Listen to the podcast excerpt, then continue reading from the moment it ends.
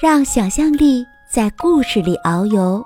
这里是小屁孩的秘密基地，我是蓉儿姐姐，准备好了吗？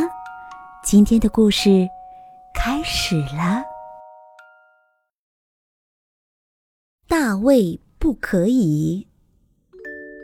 有一天，大卫站在高高的椅子边缘，伸手要去拿更高架子上的饼干。妈妈大声地对他说：“大卫，不可以！”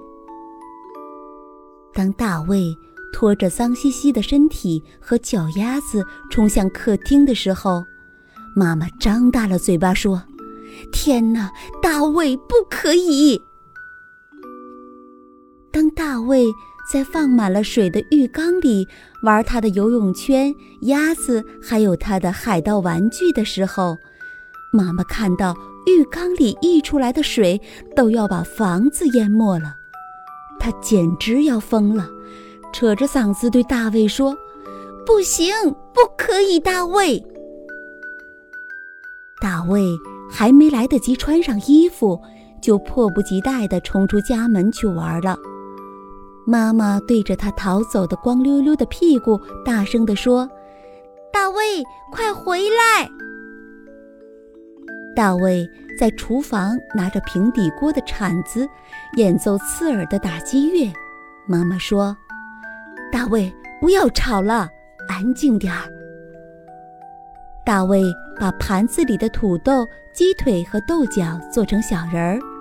妈妈说：“大卫，不可以玩食物。”大卫张大嘴巴，把餐桌上所有的食物都一股脑儿地倒进嘴巴里。妈妈说：“够了，大卫，不要再吃了。”夜深了，大卫看着电视机里的超人，不肯去睡觉。妈妈说：“大卫，回自己的房间去。”到了卧室，大卫一点都不想睡觉。他戴上眼镜，穿上披风和长靴，从床上。跳到天花板上，妈妈说：“躺下来。”大卫把手指插进鼻孔里，挖个不停。妈妈说：“大卫，放下你的手，不可以挖鼻孔。”大卫房间里的玩具堆成了垃圾堆。妈妈说：“大卫，把玩具收好。”大卫拿出棒球装备，在客厅里打棒球。妈妈说：“大卫，不可以在屋子里玩哦。”棒球飞到了花瓶上，花瓶碎了。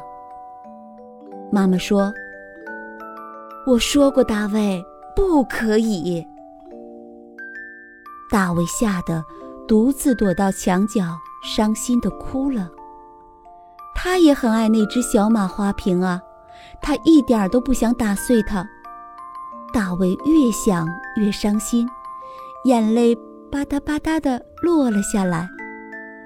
正当他哭得伤心时，妈妈轻轻地叫了他：“宝贝，来这里。”大卫抬起头，张开双臂，跑进了妈妈的怀抱。妈妈。我错了，我不该打碎打碎小马花瓶，也不该在屋子里玩棒球。大卫累了，揉揉眼睛，靠在妈妈的怀里睡着了。妈妈拍着他，轻声对他说：“大卫乖，我爱你。”